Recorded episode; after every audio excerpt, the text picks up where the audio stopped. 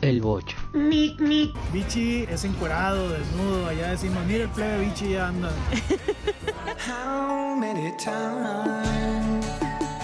Pues este es uno de los tantos juguetes que nos encontramos ayer aquí en el taller de La Lula. De eso no se habla, pero aquí se responden 51 preguntas sobre sexualidad, placer y deseo. Ok. ¿John Lennon o Michael Jackson? Qué dificilísimo. Oh, mi Dios. las preparo, las preparo. Obras cinéticas muy conceptuales. Esto es Calle 11, su revista para televisión alternativa a cualquier tipo de desilusión. Miren, me salió el verso. Tenemos hoy entrevista con Alejandro Camacho, es un juguetero allá en Xochimilco, recupera tradiciones de la zona y del país entero y gracias a su juguetería nos permite hablar de juguetes enormes para adultos, alebrijes y miniaturas para niñas, para niños. La verdad es una delicia. Y vamos a estar también con César Galicia, él, digamos, se dirige a otra población, habla de sexo, de todo eso que usted no se atreve a preguntar y vale la pena que pregunte. Habrá una conversación extraordinaria sobre cómo el sexo ha atravesado culturas y culturas, regiones y regiones y sigue sorprendiéndonos. No hay manera de saberlo todo sobre ese tema. Y finalmente Rosk, una mujer que canta pues desde sus raíces hispanas, francesas, japonesas, en fin, estilo Björk más o menos, música progresiva, alternativa, en fin, lo que usted merece esta noche es una buena revista y aquí nos esperamos para ofrecérsela. Let's start an. Momento de dudar. Eh, ya llegamos. Pero ¿y por qué A tienes dudar. que dar de buenas? Podemos dar de malas. Ay, No, yo. que nos choque ese personaje. Nos cae bien ese que se ríe. Sí. Ay, que a mí me caen muy bien, pero la verdad es que sí. lunes. Les quiero romper un poco el esquema, nada No, más. tienes toda la semana ¿no? para hacer Y nosotras también. Sí. Tenemos otros lugares donde ¿La estamos estás mal pasando mal? encarados. Aquí no. No, aquí no. Pero aquí fuera de no. aquí. En Podemos algunos platicar. lugares. Si quieres, hoy no hablamos de nuestras dudas y hablamos de ti. Terapia Terapia, grupal. Exacto, sí, no te terapia grupal. cobramos. En algunos lugares sí, no es tan divertido. ¿No? Pero pues ni modo, así es la chamba, ¿no? A veces. Bueno, pues vamos a dudar a- de buenas. Ya te entendí, ya me convenciste. Y hoy les traigo un buen menú. A ver, A ver, pon, tú, tú eliges hoy. O tú, ¿quién quiere? ¿qué es? Que elija la compañera. ¿Sí? Somos A ver, traigo Este yo y sigue. Bochos. Me Ay, mandaron un muy buen, bochos, muy me buen video. encantan. Muy buen video de público. Me encanta. Traigo uno tuyo, ese no puedes votar por él. Es conflicto de interés sobre el ceviche. ¿Y usted qué trae hoy? Yo traigo una exposición que está ahí en el Frontón México. Te toca votar. Híjole, siento que me gustan mucho los bochos, pero en el caso de Magdala hay hasta foto de fan. Entonces yo creo que se va a ganar. Ese no es un video cualquiera, ¿eh? Ya Sí. está haciendo reportajes para nosotros. ya, ya, ya, ya, ya. Se nos puso psicodélica la situación. ¿no? Me muero de ganas de ir a ver esa exposición. Frontón México intervenido. Aquí está Magdala, nuestra reportera estrella del día. Durante el mes de febrero se celebra la Semana del Arte en la Ciudad de México. Estamos en la Plaza Revolución, aquí en el corazón de la colonia tabacalera. Vamos a ir específicamente al Fronton México a ver una de las actividades que más han llamado la atención durante esta semana. Como pueden ver, ahora se encuentra intervenido por la obra del artista español Okuda San Miguel. Estamos a punto de entrar a esta instalación inmersiva que se llama Metamorfosis. Me siento entre un set de televisión, un video de los Flaming Lips, tiene algo o mucho de Daft Punk, también un tinte de Odisea Burbujas, lo quiero decir. Voy a seguir caminando para ver qué nos encontramos.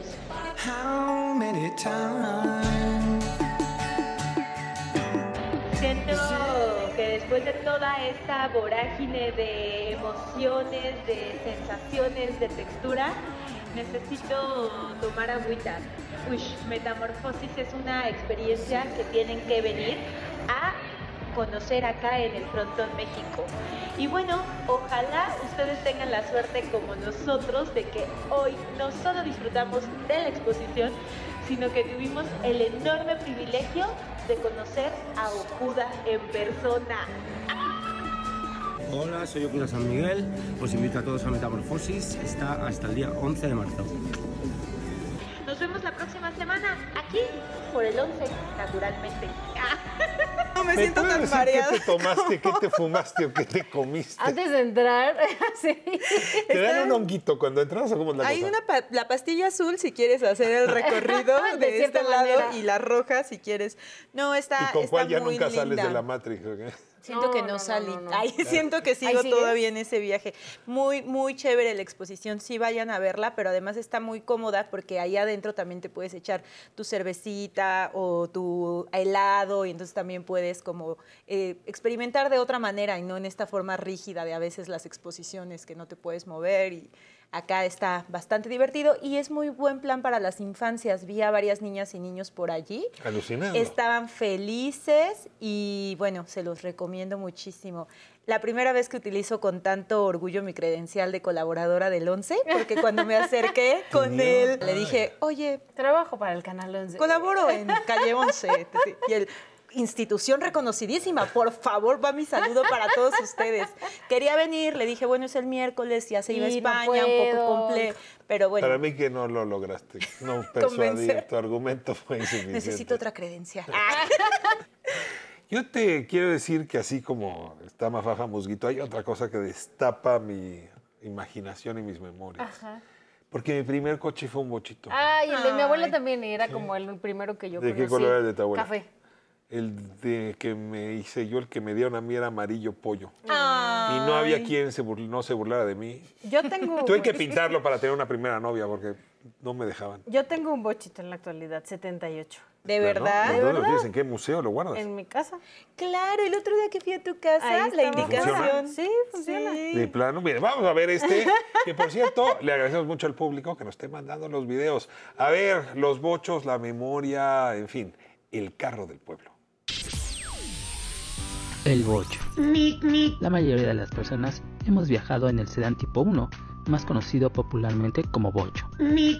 El nombre surgió de dos posibles formas. Una de las costumbres de contraer nombres y la otra se originó durante las guerras mundiales en Europa, cuando los franceses llamaban a los alemanes con el apodo de boches. A la llegada de Volkswagen a México, los mexicanos, usando su ingenio y cariño, designaron este apodo bocho. Lo que pocos saben, se encuentran dos personas de la historia, Adolfo Hitler y el ingeniero Ferdinand Porsche. Te llave que los hicieron durante la, la Guerra Mundial. Fue en octubre de 1967, salió el primer bocho mexicano. Logró ser el vehículo más querido por los mexicanos. que es muy económico y que donde quiera no fallan. Está bien sencillo el motor. Que no usan agua, pueden andar en cualquier terreno. dándole el merecido nombre de El Auto del Pueblo. Muy clásico y muy querido porque es el, el auto del pueblo. Actualmente son pocos los bochos que circulan en la ciudad, donde los dueños se sienten orgullosos de conservar el suyo. Entonces es el mejor carro que hay. Mi bocho lo quiero mucho y es el Satanás por la placa 666. Todos tenemos una anécdota o recuerdo con un bocho. Ustedes seguramente no han visitado el reclusorio norte, No. ¿no? Eh, no. Ni por dentro no ni he por fuera. No. Por fuera sí. Ahí está un cerro, ¿no? Que necesita para subir, porque es complicado, bochos. Entonces es buenísimo negocio tener un bocho, porque Órale. como no sube absolutamente nada más, la máquina del bocho lo permite. sí Cuautepec, Cuautepec, Cuautepec. Barrio Alto y hay una hay un Ah. programa que hiciste allá con los taxistas de los bochotaxis. Está súper padre porque ahora con el nuevo eh, metrocable en la parada donde la terminal donde llegas te bajas y está toda la, fila de los taxis que te van a llevar, pero todos bochos. Pues aquí digo, mucha gente, la más joven seguramente no se acuerda, pero antes todos los taxis eran bochos, ¿no? O sea, a nosotros sí nos tocó que no tenían el asiento de enfrente Sí. para que te No pudieras eran rosas, subir. eran verdes. Eran verdes. Eran verdes. No tenían asiento delante a No la derecha, como el bochito que yo tuve, por cierto. Exacto, para que te pudieras subir rápido. Y tu cuando- bochito también tenía así una cosita para jalarle una cinta, porque ves que los taxistas luego traían como una correíta Sí, para, para jalar la puerta. puerta. Pues eh, se estaba cayendo por todos lados. O sea, créeme que realmente era una chatarra entregada a un joven casi. Fue para entrar a la universidad. Pero además no, era, o sea, si no tenía el asiento, había sido taxi. ¿no? Seguramente. probable, Sí. Bueno, seguramente. mi tío Bueno, es que tenía- no estoy diciendo la verdad. Ok, Ay, tú en eras las noches, taxista. pues, ¿por qué crees que me sé todas las canciones? O sea, ¿por qué crees que me sé toda la música? De allí tu Ya, perfil gusto. Ahí la dejamos. No había Hugo entonces. Pues te ha haber ido bien. Era para completar la universidad, Exacto, para poder para sus pagar estudios. Pero bueno, ahora ya nos alcanza para una que otra cosa. Por ejemplo, para un cevichito. Es que acá me llevó a un lugar súper fifí. O sea, Hoy sí, súper fifí. Ok. Cevicholandia, ¿cómo es? No, El cevichi. el cevichi bichi. Cevichi bichi, buenísimo. Buenísimo, buen Y además no está caro. No, pues yo sí lo vi no. muy fino. ¿eh? nada, ¿No? nada, nada. Es A ver, una a ver, a ver. típica cevichería. Miren la visita al cevichi bichi. Tenía muchas ganas de ir al ceviche bichi y se me hizo por fin dudantes y dudantas. En el Ceviche Bichi puedes encontrar ceviches, aguachiles y cócteles. Pescado, camarón, pulpo en ceviches y cócteles y camarón y callo de hacha en aguachiles. Aquí pueden encontrar la cerveza más fría de la ciudad, los clamatos más ricos del mundo. Sí, está bueno. Bichi eh, es encuerado, desnudo. Allá decimos, mira el plebe Bichi ya anda. Encuerado. Bichi es una palabra muy característica sinaloense, sonorense. Yo soy sinaloense, de papás sonorenses. No hay nadie más enfadoso que un sinaloense hablando de su estado, este, porque para nosotros todo es mejor allá y quisimos traer un pedacito de nuestra tierra acá. Estamos en la colonia Hipódromo Condesa, en la calle de Iztaccíhuatl número 20. También nos encuentran por Instagram, Facebook, TikTok haciendo bailecitos y pura cosa loca por ahí. Arroba ceviche bichi. Un restaurante con mariscos frescos, sinaloense, donde además al ceviche no le ponen catsup. El che- el ceviche no lleva katsu, nada más porque sí. Aprendan bien. Y uno le dicen que el hambre viene de ver comida, ¿no?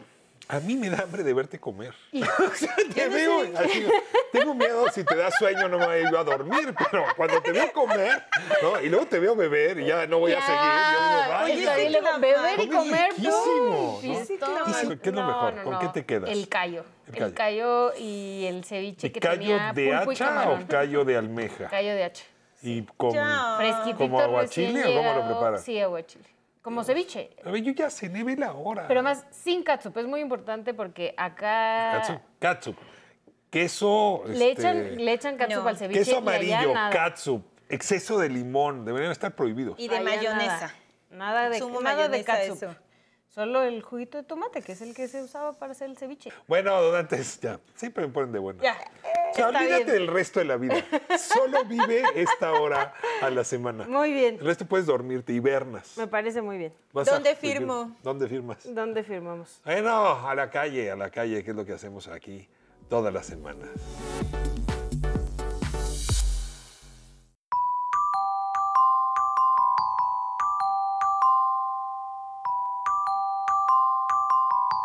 Pues este es uno de los tantos juguetes que nos encontramos ayer aquí en el taller de La Lula con don Alejandro Camacho, que muchas gracias por acompañarnos a Calle 11. Encantado, Ricardo. Sabes, esta es tu casa, es la casa de todos. Bienvenidos.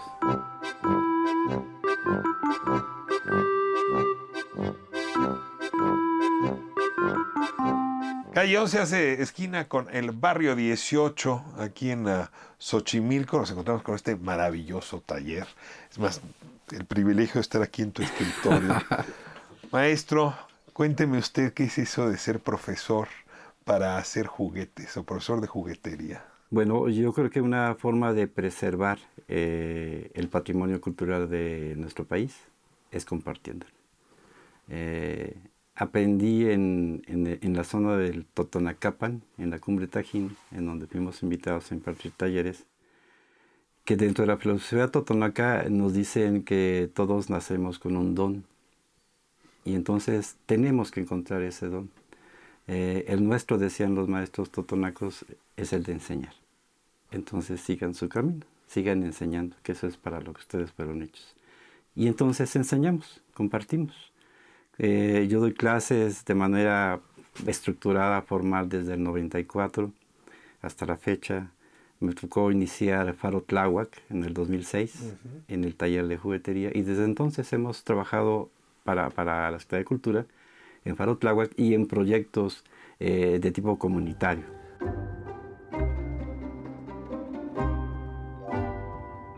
El juguete es a final de cuentas una representación de nuestra vida expresada en tono infantil.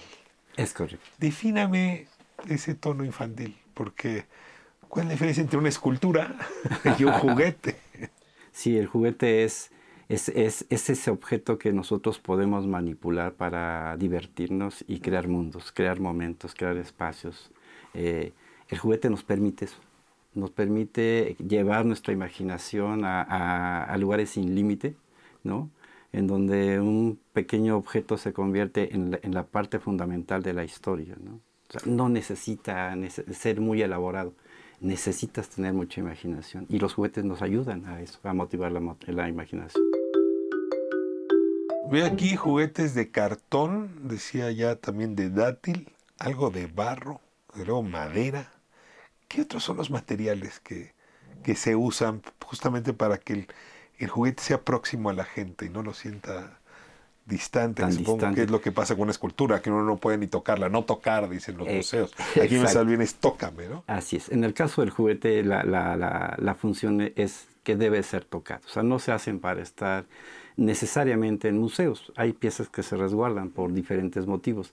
Pero en general el juguete se elabora para que se pueda jugar.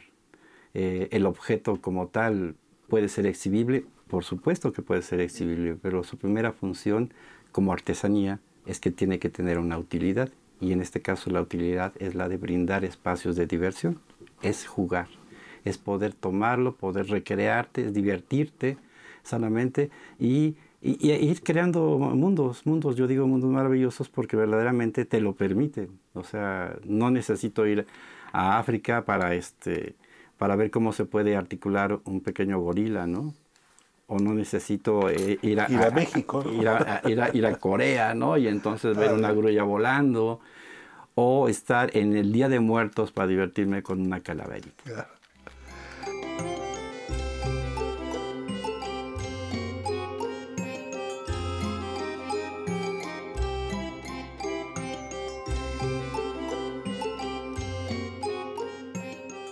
Normalmente, bueno, mis maestros, no sé los suyos, me apartaban de los juguetes.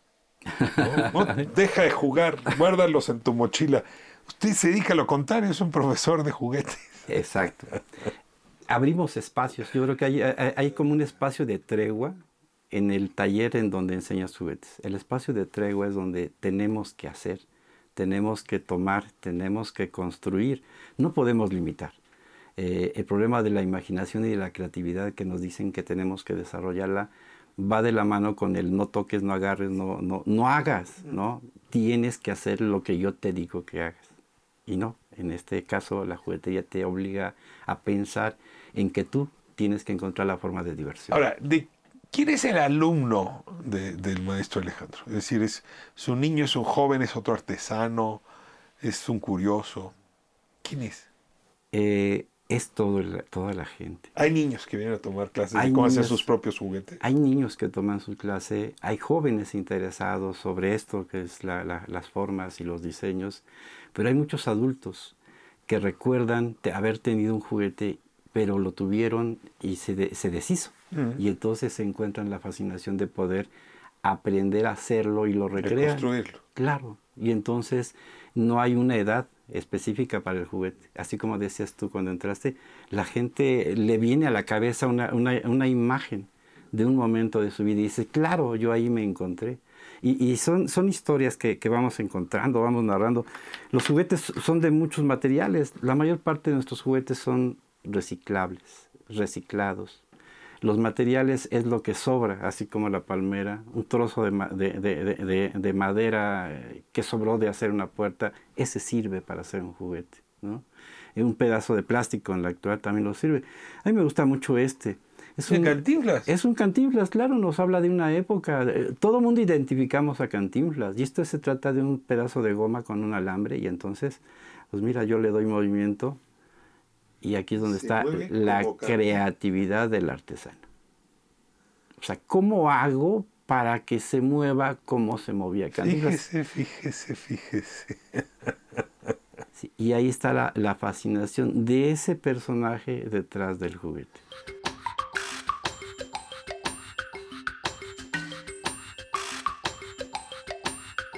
Ahora, este es un juguete de goma, en efecto, cuya dimensión que andará en los 8 centímetros. Más o menos.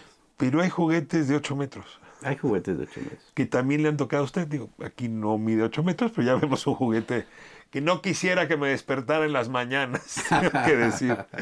Cuénteme ahora de los juguetotes que ha, ha llevado justamente a las ferias y, y que lo han sacado incluso de, de México. Sí, hemos tenido la suerte, porque creo que todo se combina, entre tener eh, experiencia en el trabajo de juguetería para poder construir objetos de tamaños monumentales. ¿no? Eh, hace un año... Eso ya no es un juguete. Si un juguete de tamaño monumental deja de ser un juguete. Si interactuamos con ellos, eh, sigue siendo un juguete.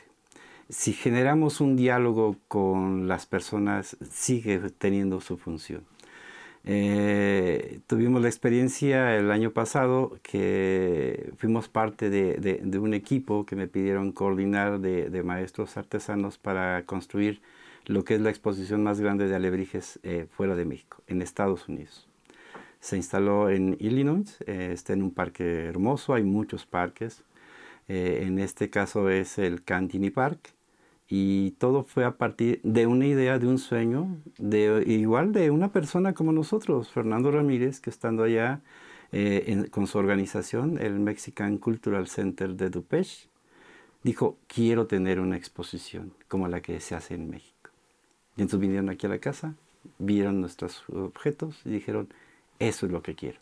¿De qué tamaño son esas piezas? Esas piezas, el, el, el promedio mínimo eran 4 metros, Vaya. entonces algunos alcanzaron 4 metros. Y están diseñados para aguantar en la intemperie, o sea, uno los puede visitar ahí en el parque de Dupech.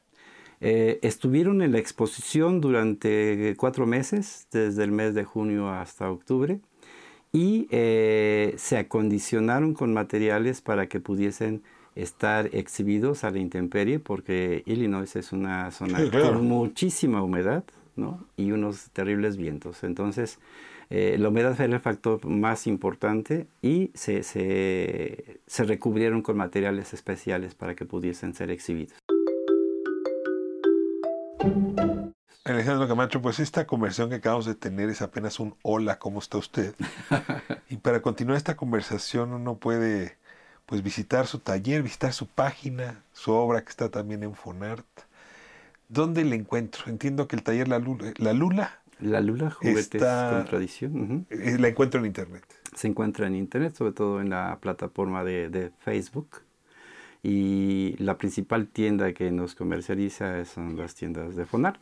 ¿no? Este, por ese lado también estamos pues, agradecidos, ¿no? porque hemos tratado de mantener eh, las características necesarias para que nuestros trabajos sean consideradas artesanías ¿no? y no manualidades. Entonces Fondart es muy estricto en ese sentido y, y pues ya tenemos varios años proveyendo de, de, nuestros juguetes. Pues cierro diciendo que usted no se merece una juguetería, se merece un museo. Ojalá y, y, un día me toque visitar ese museo y poder tocar las piezas. Me encantaría un museo donde me diga, toque usted. Encantado. Aquí, este, este es tu casa y la casa de la gente. Aquí podemos tocar las cosas. Muchísimas gracias, Alejandro Camacho. Maestro juguetero, regresamos a estudio.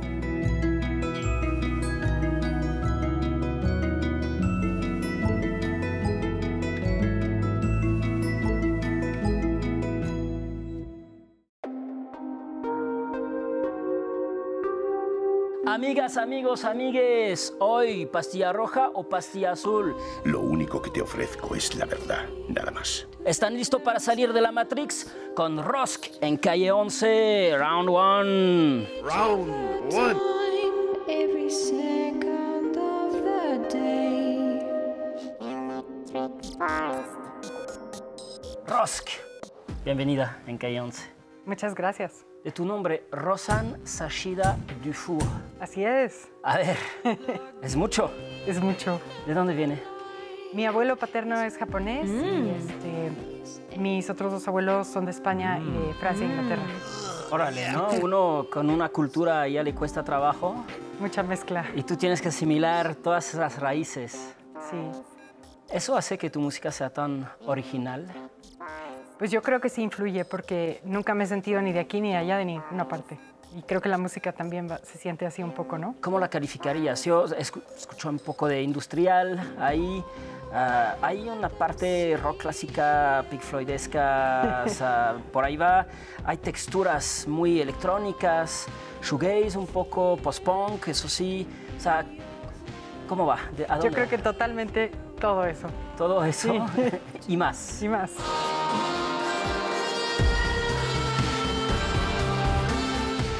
Art Collective. Eso es como colectivo, pero eres tú con todas tus personalidades, ¿no?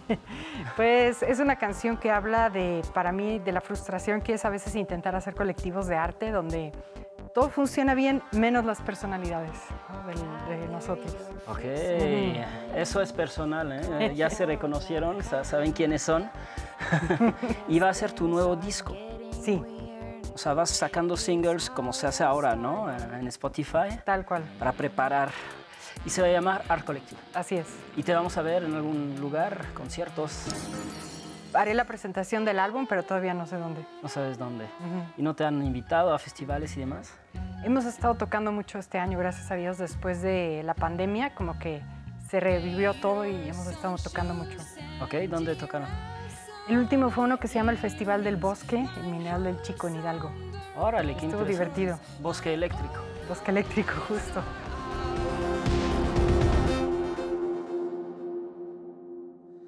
Bueno, pues ah, de eso no se habla. A ver, ya le habrán dicho a usted alguna vez esa frase, ¿no? Niño, de eso no se habla, eso no se toca. Suena incluso a canción de Serrat, pero no. Estamos hablando de la sexualidad. Y hay un texto que acaba de salir de César Galicia, eh, que más conocido por su reputación justamente para tratar con dignidad los temas sexuales, que está ahora en librerías. Y pues dices que aquí se puede preguntar casi cualquier cosa y hay respuesta para casi cualquier cosa, César, en materia de sexualidad. Gracias por acompañarnos a Calle 11. Muchísimas gracias, Ricardo. Estoy muy honrado de estar aquí. Yo estaba con ganas de dárselo el otro día a mi hijo de 13 años. ¿Es para él? ¿Es para mí? ¿Es para mi mamá? Es una gran pregunta. Ah. Yo pensaría que puede ser para los tres, ¿no? Pensaría que puede que al de 13 años como que le llegue a ser un poco raro, más que nada como por el lenguaje usado, ¿no? Pero para ti y para tu mamá, completamente. Porque no es un lenguaje para adolescentes, dices. Es un poco más un lenguaje con. Es más como para referen Tiene más referencias como para personas de 15 años en adelante, ¿no? Pero mira, yo he sabido ahorita. Hay una anécdota que me encanta de una chica que me contó que ella iba en un viaje con sus papás, sus suegros y su novio, ¿no? Sacaron el libro, no sé por qué razón, y fue como, ay, a ver, échate un texto. Y estuvieron leyendo el texto en el viaje entero, los papás, el suegro, ella, el novio. Entonces, creo que puede o funcionar sea, en general para el toda la novio familia. pudo hablar de sexo con los suegros presentes. Sí. Es Sí. la mejor publicidad para un libro como el tuyo que puedes hacer. Y se aventaron el O sea, viaje. este es un libro. Si usted viaja con sus suegros, Y fue material de una con plática sus cuñadas, con sus cuñados, y lo están. Hay dificultad siempre para hablar de la sexualidad.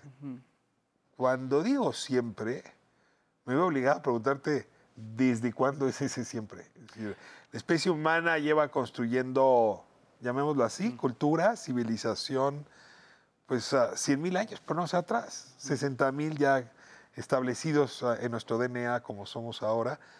Y la impresión que deja, digamos, todos los restos arqueológicos es que la sexualidad normalmente ha estado censurada, salvo algunos picos. Y ahorita quiero hablar de esos momentos de quiebre. Es, esto que dices es bien interesante porque depende siempre mucho a quién le preguntes, ¿no? Pero si te vas a ciertas personas como Levi Strauss, como Freud, ¿no? Que se dedicaron mucho a hablar como del origen de estas cuestiones culturales, te dicen que los cimientos de la cultura, los, los cimientos de la civilización humana, parte de prohibiciones, de ciertos impulsos que pudieran ser como instintivos, naturales o que atentan contra la propia Ser civilización. humano es controlarse. Sí. En, en la sexualidad, entre otras cosas. hacia el, hacia el incesto, hacia la reproducción, hacia el asesinato, hacia todo lo que, de nuevo, pudiera ser un atentado contra la, la noción de civilización o cultura o el funcionamiento simplemente de un grupo.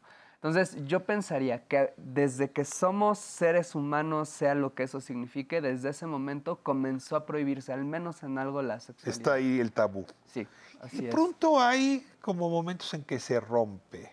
Mejor vale la pena que te lleve a visitar eh, pues a estos templos en la India de Kayurajo, ¿te acuerdas? Que son estas figuras casi del Kama Sutra. Son una tras otra eh, construcción, pues con muchos siglos atrás, todas con figuras sexuales muy, muy potentes. ¿no? Este, y entonces uno se da cuenta que ha habido pues muchas maneras de vivir la sexualidad. Ahí yo no sé si se podía hablar de sexo, pero que se podía esculpir sobre sexo con toda la libertad posible, casi de manera invidiable, si me dejas decirte. No, pero completamente. De hecho, es una cosa muy curiosa, porque en la historia de Occidente, el sexo siempre ha sido tratado como algo a clasificar, a ordenar, a prohibir, a estudiar de esta manera como más científica, analítica, digamos. Pero en la historia de, Oriente, en muy amplia la palabra, ¿no? Eh, el sexo tendió a verse más como una especie de arte, ¿no? O una disciplina, un algo a entender, a desarrollar, una cosa que comunicaba, una cosa que creaba. Justamente desde ahí es que tenemos textos como el Kama Sutra, ¿no? Que son, de hecho, bastante eh, problemáticos para los estándares de hoy en día si te- uno se clava a leerlo. ¿Por qué? Pues porque en realidad el Kama Sutra es parte de, es como una guía como de amar, ¿no? Como de cómo amar, pero en realidad solo es una parte muy pequeña la que habla del erotismo y de las posiciones sexuales. La mayor parte del libro habla acerca de códigos de cómo la mujer debe de ser en la casa, ¿no? Eh, clasificaciones de los tipos de personas y las jerarquías de las personas y si personas con mayor estatus pueden hacer cosas que personas de menor estatus. No es en realidad el libro como tan eh, mágico que en Occidente tenemos la idea Ahora, que es, dices Occidente. pero había esa idea. ah, Dices Occidente y pues yo no dejo de pensar en Grecia. Y déjame pensar en la antigua Roma. ¿no? Ahora te traigo otra estampa, Pompeya, ¿no? que gracias a, a la tragedia ¿no? del Vesubio, tenemos hoy el milagro de poder visitar esa ciudad como era. Pues casa tras casa, César, con, en efecto, frisos que podrían ser muy semejantes a la del Kama Sutra.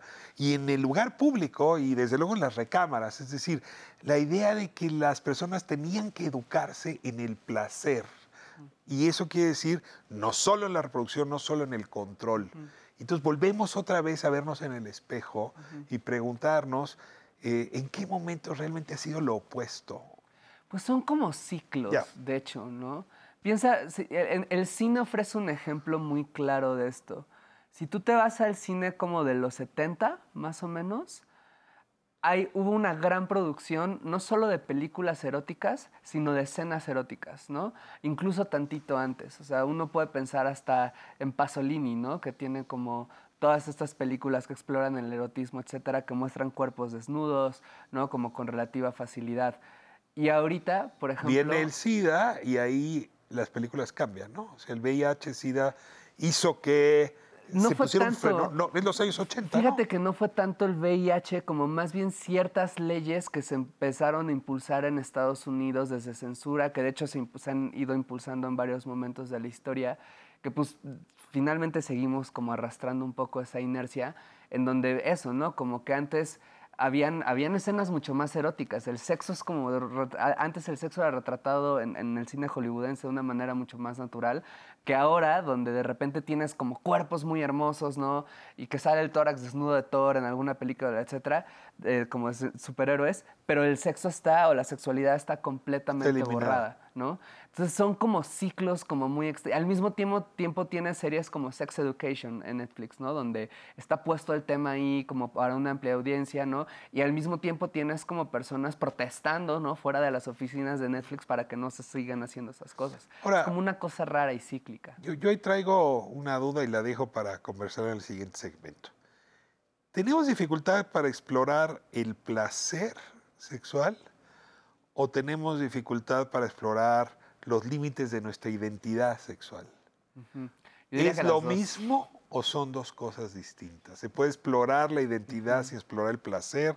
Podemos recorrer el placer sin saber cuál es nuestra identidad. En fin, déjame irme a corte, César, y regreso en un momento más. Esto es Calle 11, estamos hablando de eso, no se habla, pero aquí en Calle 11, pues sí, sí, lo hablamos.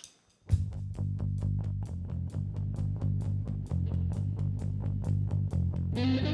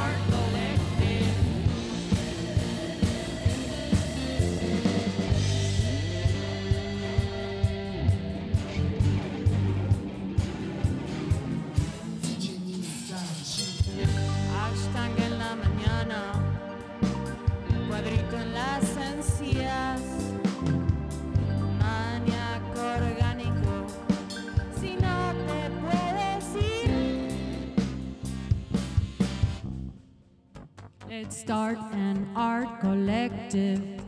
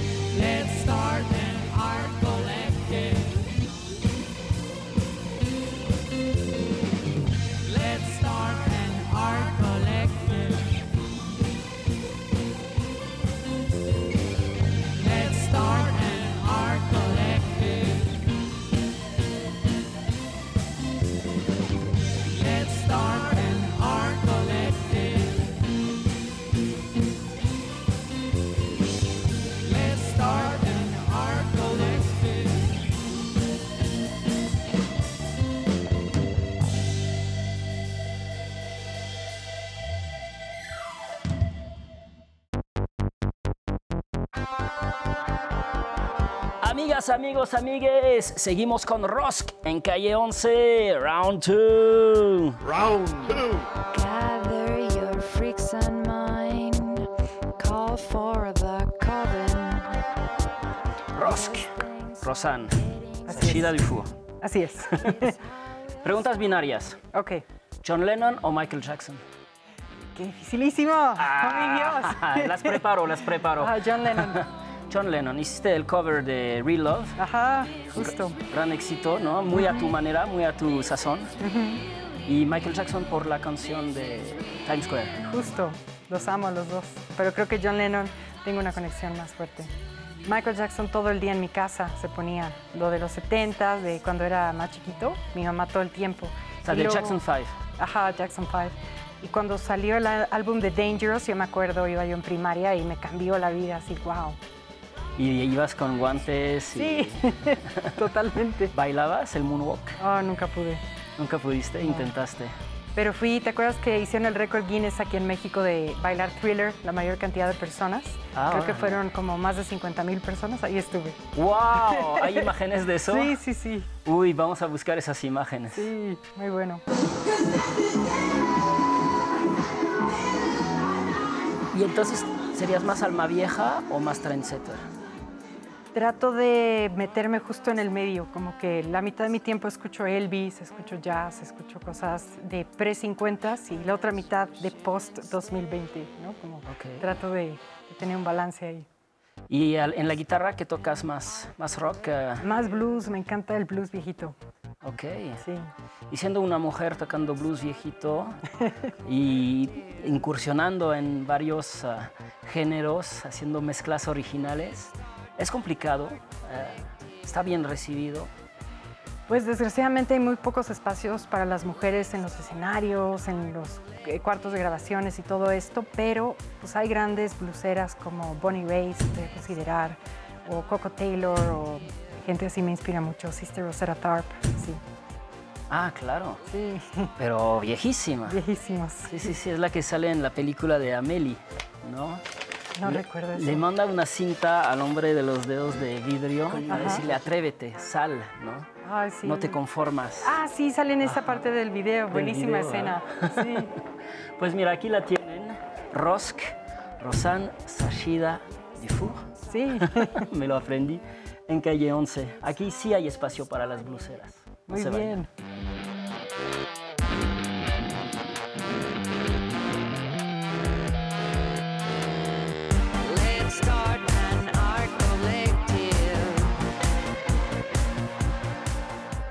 Bueno, de vuelta en calle 11, de eso no se habla, pero aquí se responden 51 preguntas sobre sexualidad, placer y deseo.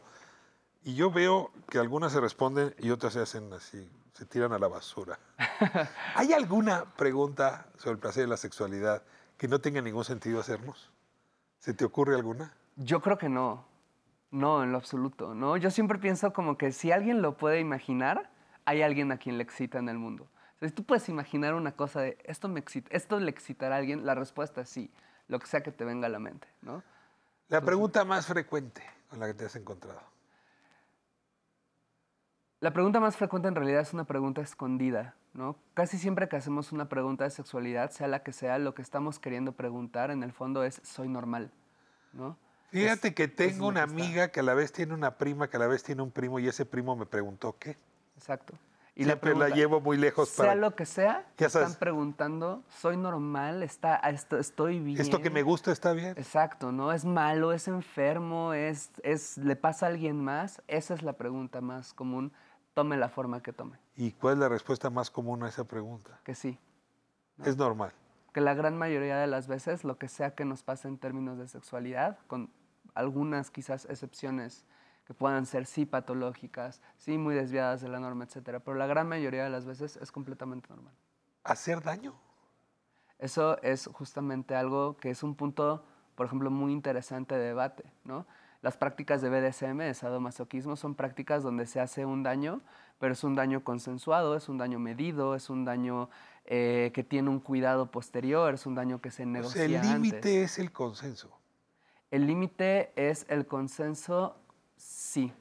Ese sí, es. sí, sea, entre uno de dos los- adultos. Es uno de los límites, porque también se tiene que pensar a qué se está, a qué se está diciendo que sí y desde dónde vienes así, ¿no? Pero digamos, si tuviéramos que hacer el- la primera marca, sería esa. Después A ver, estas perdón que te lleve a este terreno, pero ahora está en. España mm, de manera muy importante este debate. ¿Solamente sí es sí? Hay sís que se pueden dar no verbales, ¿no? Hay sís que se dan verbales, pero, Pero sí. solamente, pues, un poco la discusión en España es que tiene que ser verbal. Yo creo que hay sís que se dan no verbales, porque la comunicación es verbal y es no verbal, ¿no? O sea, simplemente si alguien te dice, oye, te puedo dar un beso y haces esto, en vez de decir que sí, estás dando un sí no verbal, ¿no? Hay otras maneras. en Entonces las tiene que se ser que enfático. Creo que, creo, creo que es eh, el, el consentimiento se piensa ahorita que dices esto de enfático, que debe tener como varias características. Una de ellas que debe ser entusiasta, ¿no? Es decir, que debe ser un sí sentido, un sí eh, que, que se, que se desee o se anime a tenerlo. Ahora, alguien que dice sí de manera clara y enfática es alguien que se conoce y que sabe que en cualquier práctica amatoria en la que va a ingresar no va a salir lastimada, lastimado, o por lo menos que asume que va en pos de placer y no de ser lastimado. Claro, ¿no? Que asume eso y que en todo caso, que asume incluso los riesgos de ser lastimado, ¿no? Como por ejemplo, tener... Bueno, no hay relación de amor de no salgas lastimado, hay que advertirlo. Exactamente, ¿no? O sea, pero creo que sí, o sea, ese sí es un sí que, que- o sea, los sí deben ser responsables, deben ser conscientes, deben de venir justo de lo que dices, como el decir, yo conozco, entiendo en la, me- en la mejor medida que puedo lo- los riesgos, las posibilidades, lo que implica esta práctica y, doy, y digo que sí sabiendo esto. ¿no? Te dejé en el segmento anterior con una pregunta y déjame ver si la puedo volver a formular como te la hice. ¿Se puede explorar la identidad sexual propia sin explorar el placer? ¿O se puede explorar el placer sin hacer una indagación profunda sobre tu propia identidad? Yo creo que definitivamente no, porque hay tanto de la identidad que está ligada al placer, no solamente al sexual, sino simplemente al placer, eh, como en, en la búsqueda de las cosas que nos hacen sentir bien, que nos llenan, que nos gustan, que nos enamoran, que creo que justamente es, es algo que no, pues, no, o sea, no, no, no puedes separar ambas, ¿no? Sobre todo cuando hablamos de, de sexualidad. Incluso si pensamos en una persona asexual, una persona que no siente atracción sexual, sigue habiendo ahí una búsqueda por el placer, el placer que le puede dar no tener sexo, no vincularse de cierta manera, ¿no? Como poder vivirse de una manera auténtica, libre, sin juicios y discriminación, pero sigue estando eso al centro. Ahora tú decías, hay ciclos ¿no? de exploración del placer. Vamos a suponer que, que eso que acabas de decir no es cierto, sino que hay ciclos del control público sobre el placer. Y eso me parece más evidente.